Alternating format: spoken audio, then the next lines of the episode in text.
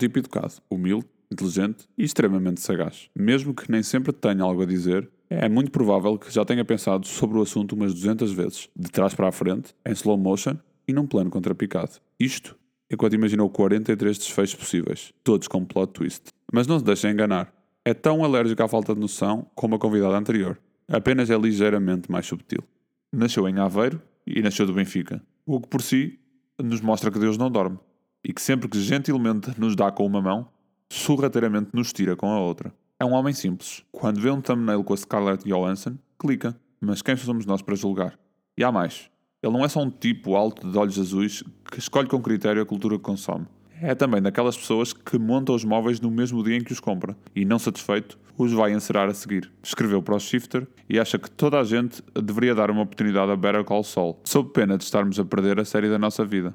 Deve ser o único publicitário português sub-30 que não tem tatuagens, não fuma e acha a publicidade um ritual estúpido e ignóbil, geralmente praticado por ateus que se julgam deuses e malta genericamente depressiva. Se o virem na rua, perguntem-lhe se preferia um Yorgos Lantimos cego, um Mick Jenkins mudo ou que o Jonas nunca tivesse jogado no Benfica. Malta que nasceu do Tejo para cima, convosco, Miguel Mestre e tudo o que ele tem para ensinar. Às 4h20 saber de, de, de, uma forma um bocadinho resumida qual é, que, qual é que tu consideras que foi a influência e o, e o impacto da internet na tua vida. Uh, veio melhorar, veio piorar? Achaste que te deu mais coisas do que acho que, do que, acho que pode, pode eventualmente ter tirado? Uh.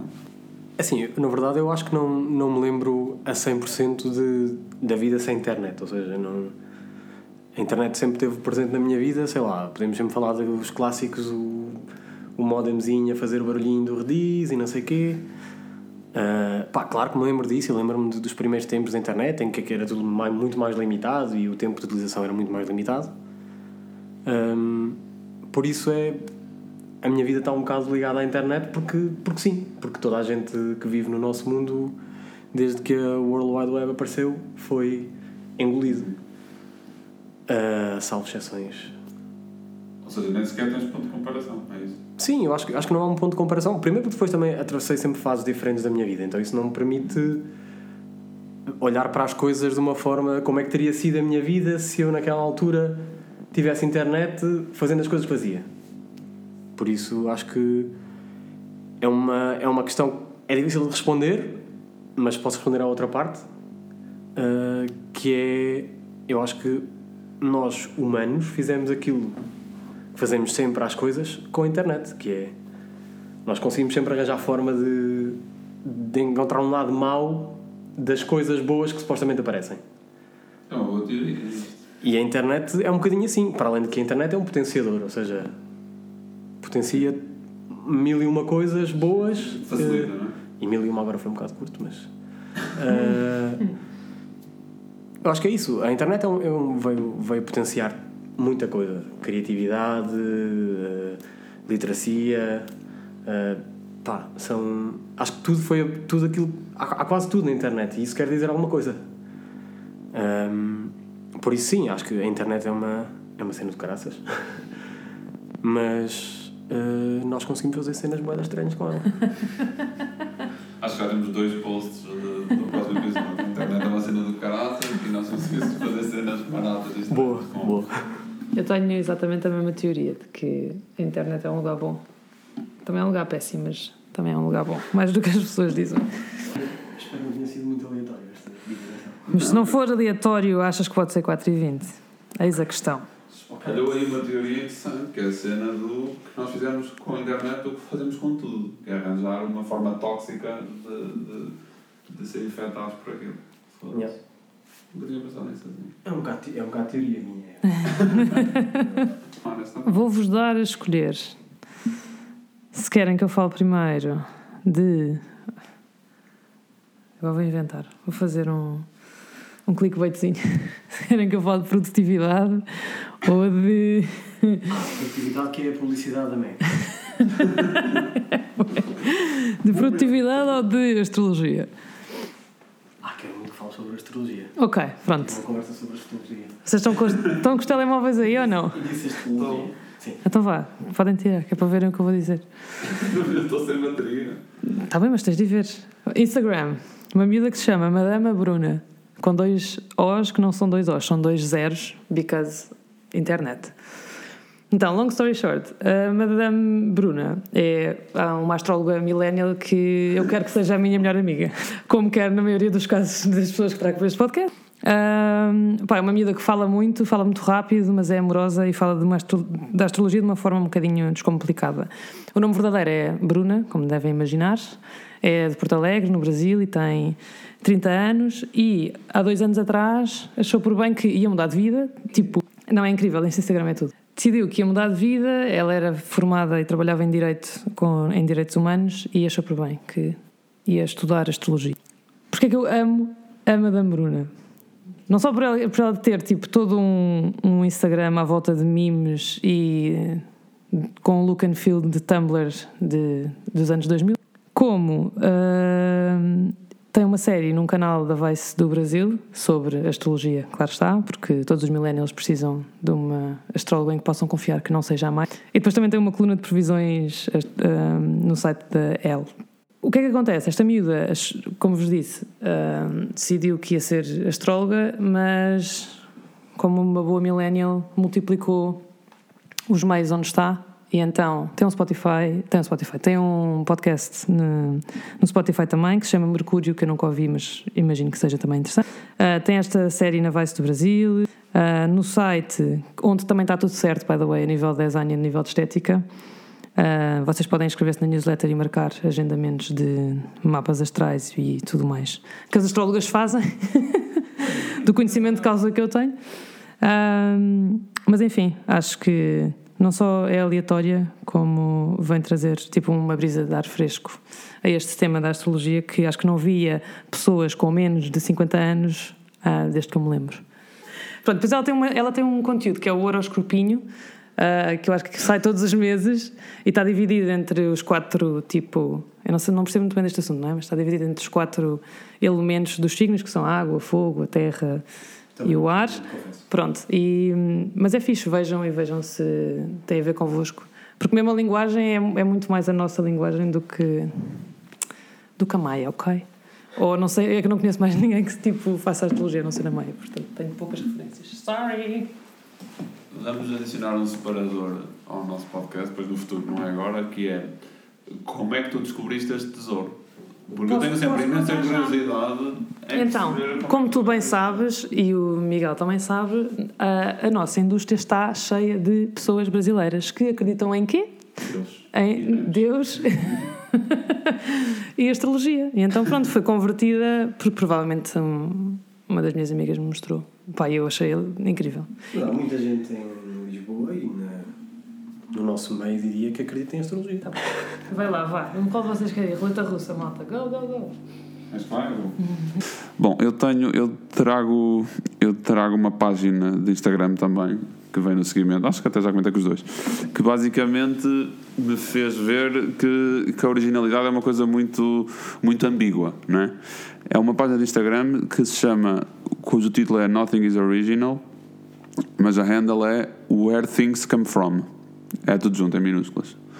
Um, e que nos traz algumas referências não é? icónicas, desde capas de álbum a, a- a imagens de filmes, a planos de filmes, a ensaios fotográficos, a capas de álbum, um, e mostra-nos que, que muitas das referências que nós temos como, como originais já existem ou são elas próprias um resultado de um exercício de, de originalidade que já data de há 20 ou 30 ou, ou 40 anos, e às vezes mais que isso, um século, dois séculos, hum, de pura criatividade.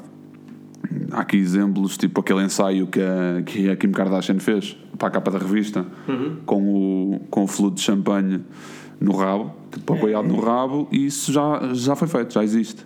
Acabei de ver o The Lobster. O da Lobster também, tem aqui O The planos. Lobster não era.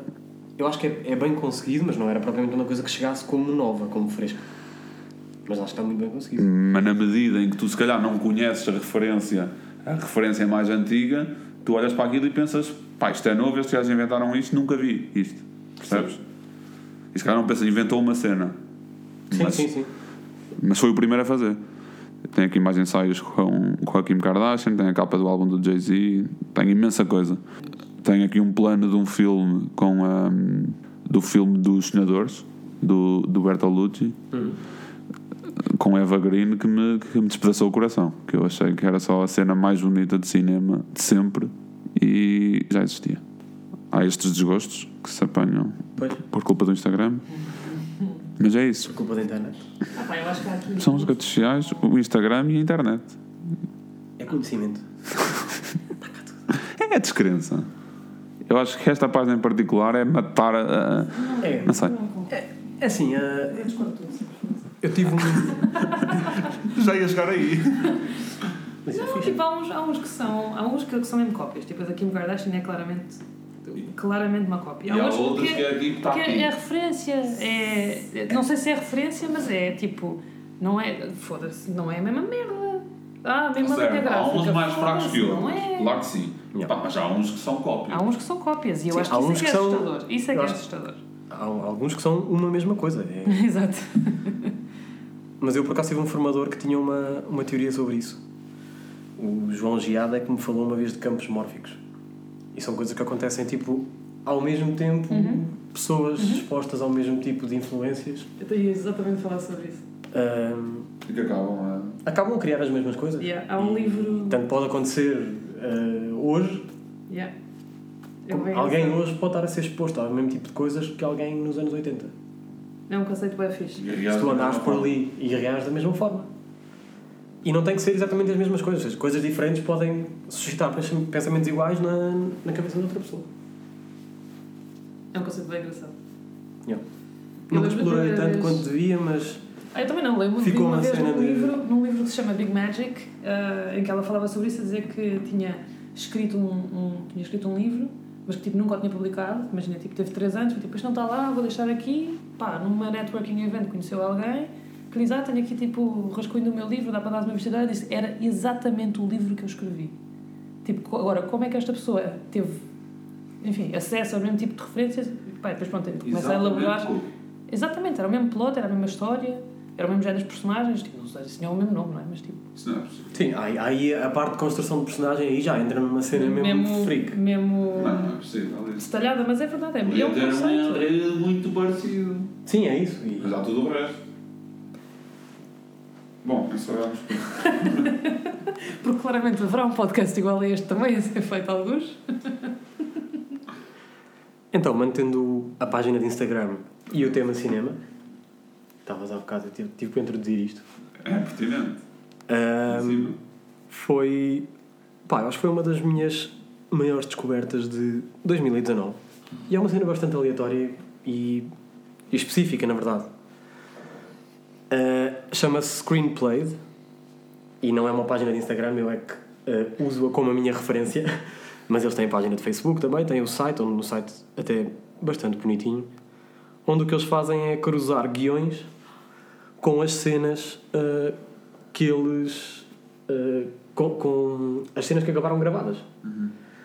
E é muito fixe perceber como é que o cinema acontece e como é que tu tens ótimos exemplos de plots que foram. ah, screenplays que foram segui- seguidos à risca e que são incríveis porque incluem pausas. Eu lembrei-me disto de trazer também por- porque eles estão constantemente, constantemente a, a produzir bom conteúdo, mas porque apareceu-me aqui a Scarlett Johansson um, no Thumb e eu decidi abrir como sempre e temos uh, um plot que é seguido à risca Yeah. de uma cena Do de, Marriage de. Marriage Story que é pá, é, é um filme onde as pausas e, e os, as entoações e etc contam muito porque a representação deles nesta, nesta cena então é incrível e tu consegues perceber que neste caso é um, é um, um script seguido praticamente à risca e então é pá, é muito fixe é muito fixe porque depois tens, como eu estava a dizer, tens exemplos de, de outros que são improvisações completamente. E tens o exemplo agora do, supostamente, do Joker, né? O Todd Phillips disse que a cena da casa de banho não era suposto ter sido filmada como foi, mas o... eles receberam a música Qual é a cena da casa de banho? quando, quando o Joaquin Phoenix entra na casa de banho, sozinho, depois de fazer qualquer coisa.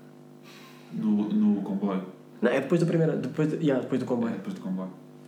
Pronto, ele chega Ok. e supostamente eles estavam no set e ele recebeu a música, começou a meter a música. Da dança? Yeah, meteu a música a tocar e há a dança na, na casa de banho. Ah, sim, eu também li que era. E ele começou Sim. a dançar. Pronto, é um exemplo. Uh, nem sei se está aqui, eu lembro-me que aqui acho que vi a primeira. um, primeira cena do filme. Mas tem muita coisa boa. E pronto, isto. acaso. Sim, eu, eu, eu já conheci isto pá, aí a meio do ano, mas foi uma das boas coisas, apesar de ter percebido que isto tinha já há dois anos. Ou seja, aquelas coisas da internet que não. o algoritmo não trouxe até e eu não investiguei o suficiente para descobrir. Eu acho incrível, então para nós. Eu não uso isto como ferramenta, mas quando apanho pá, estas coisas no feed, Sim. fico completamente agarrado a ver. Sim. Segunda ronda? Muito bem, pronto, então trago-vos aquilo que eu disse que era de produtividade, não é? Mas é mentira. Pá, vocês usam o Google Docs? Sim. Óbvio, não é? O Google Docs veio mudar muito. Ferramenta de escrita oficial, profissional. Pronto.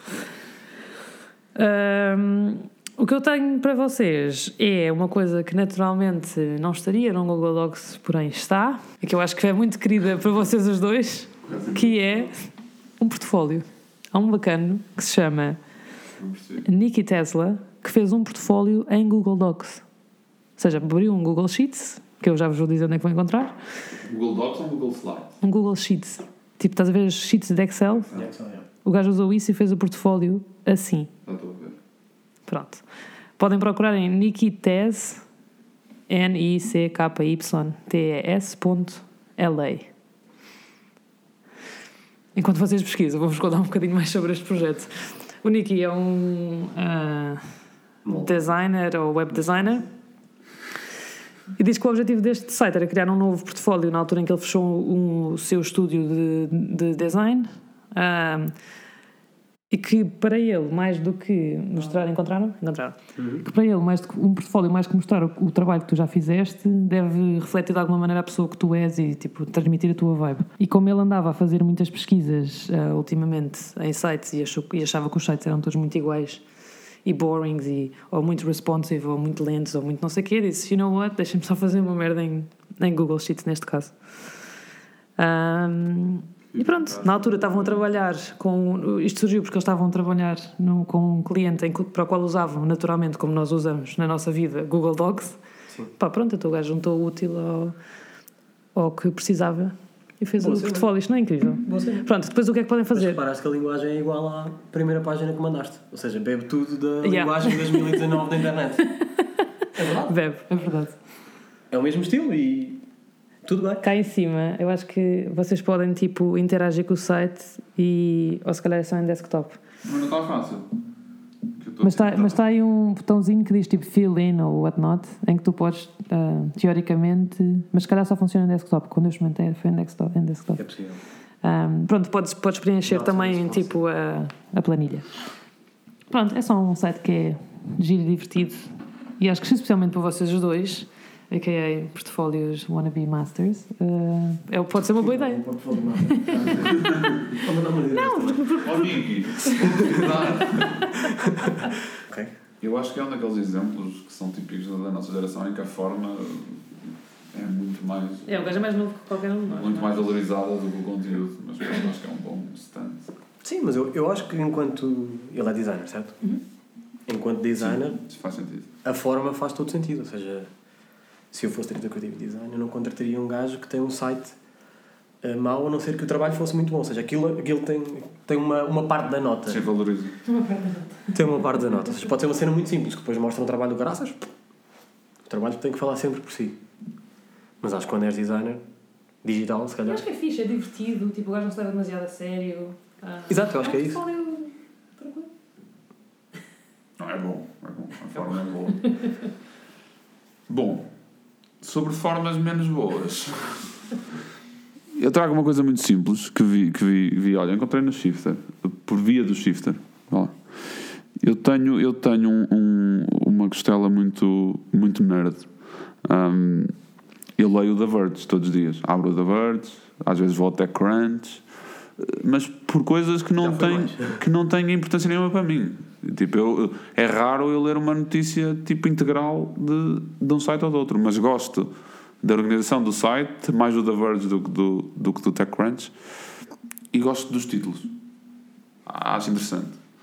E encontrei, isto voltando, e encontrei no Shifter um, um site que é uma coletânea de entrevistas de um gajo que se chama Daniel, salvo erro, que fez, que fez mil e tal entrevistas a pessoas somente para perceber o que é que as pessoas usavam para trabalhar, que tipo de software é que usavam, quais eram as máquinas, as ferramentas que, que usavam e o que é que, salvo erro, o que gostavam que fosse diferente no ambiente de no ambiente de trabalho deles.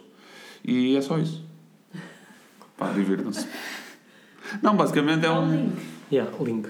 Chama-se Uses This. UseThis.com. E que basicamente ele faz estas, estas 4 ou 5 perguntas, tipo a mil e tal pessoas, já fez. E as pessoas falam abertamente sobre qual é o teu setup de sonho, que software é que tu usas, o que é que fazes. Eu acho randomly funny. Para quem anda a ratar o The Verge só para ler as gordas, pá. Este conteúdo só. There, there are As notas 12 no years of é? interviews I dig through. Enjoy. Pois, 12. Não devem estar aqui todos os anos. Pá, não é assim tão fixe. É, é. Eu Isto é bué cansei-me fixe, ao mas fim é- dessa entrevista. Agora, Sim, não, a mas- diferença de década, né? Eu não chegaria às 10. Não, não mas é nada da da década. É, Exato. Olha, eu não sei pôr isto para trás. Mas já, 2009. Tipo, há aqui malta que eu quero saber o que é que usam. Tipo, imagina alguém que tem um trabalho parecido com o meu. Eu levava a disquete. Mas é uma pessoa aleatória, não é um especialista. Achas Tá mesmo que vais encontrar uma dica lá? Não, não. Vai te tornar mais produtiva. É provável. Ainda vais dar uma dica de publicidade. É? O que é que eu trago? Trago um artigo que é, tem um título mais ou menos autoexplicativo. É um, um artigo do The Outline que se chama Unpopular Opinion. Sharing your unpopular opinion sucks ass. E é basicamente um- uma dissertação sobre este comportamento trendy das nossas redes, que é tu partilhares uma opinião tua ou fazeres um post, apetece fazer um post e dizes unpopular opinion e debitas qualquer coisa. E pronto, é um bocado sobre isso e sobre o quão vazio isto é um bocado. É uma dissertação engraçada, é só uma dica, acho que não vai dar para explorarmos porque vocês tinham que ler o artigo todo, mas vocês conhecem o comportamento, provavelmente. Um, tem, tem um início um bocado aborrecido, ele tenta-se comparar a uma dessas pessoas como o, o- ele quando tinha 9 anos. Ou seja, ele acha que ele quando tinha 9 anos podia ser uma dessas pessoas. Um, e pronto, é, tem muita coisa boa. Vou ler. Eu curto long time text. Eu estava a ler outro, um artigo hoje também, da New Yorker, que não, não sei se vocês já leram, que acho que saiu em 2018, que se chama Improving Yourself to Death, acho eu. Que foi. Yeah. Claro. Um bom Claro. título. Claro que estava eu a ler esse, esse Tu a ler, não é? sim. Pronto. Mas é dos meus, dos meus artigos favoritos e também é um long format, um, em que no fundo, pronto, é esta luta constante que nós temos de, um, enfim, buscar as maneiras de sermos mais produtivos e, Yeah. outras merdas. Mas pronto, é igualmente sarcástico, imagino eu. Portanto, fica outra dica. Este é muito reflexivo mesmo sobre o tema, sobre o... Improving ourselves to that. É isto? Yeah. Mas é, é muito. Esse, esse também eles acho que agora já têm em áudio, que é uma coisa que eu amo da New. York, que é tipo, deixem-me tipo, que leiam os, os, os artigos, vá lá. Foi, isto é incrível, nunca tinha pensado nisto. Mas já. Eu descarreguei uma app na semana passada Uhum. que o que te faz é fazer a transcrição do que tu dizes para notas escritas. Se o teu telefone não tem Mas não isso. estou aqui a fazer nada. É Tu isso. não tens um dictafone no teu? Tens. Sim, mas, mas não transforma em texto. E quando transforma. Transforma assim, o computador também. É verdade, tu sabes disto. Sim. Sim, transforma em texto. Sim, tu podes, podes escrever texto a falar Só não é o 100% computador. confiável. Sim, às vezes falha uma vírgulas, tens de dizer pôr. E Às vezes falha assim acentos e. E só me dizem isto agora, instalei uma. Mas o Mac faz de certeza, o teu telefone não sei. Bora, malta, vá. Bom, Pá, entretanto, eu não, eu, porquê que eu não falei assim tanto? Eu tinha o o meu artigo, eu tinha tipo eu achei que percebido. tu ias pegar. Yeah, mas não peguei. Não perguntes porquê. Estabeleci só o tema e deixei para vocês. Não, devia ter tirado conclusões e não tirei. Pareceu-me estúpido fazê-lo sem as pessoas terem lido. Sim, nós entramos aqui numa via secundária também, é todo, Pá, já falámos da sociologia hoje. toda a velocidade. E uma astróloga brasileira que é influência. Influencer e milênio. Bom, quem é agora? Não é ninguém, já acabou. Acho que já está. Ah, já acabou. Já. Isto é a parte mais marica do nosso podcast. Sempre foi, não é? desde o início. Ok. Eu sou o Samuel. Eu sou a Meg. Eu sou o Miguel e são 4h20 na net.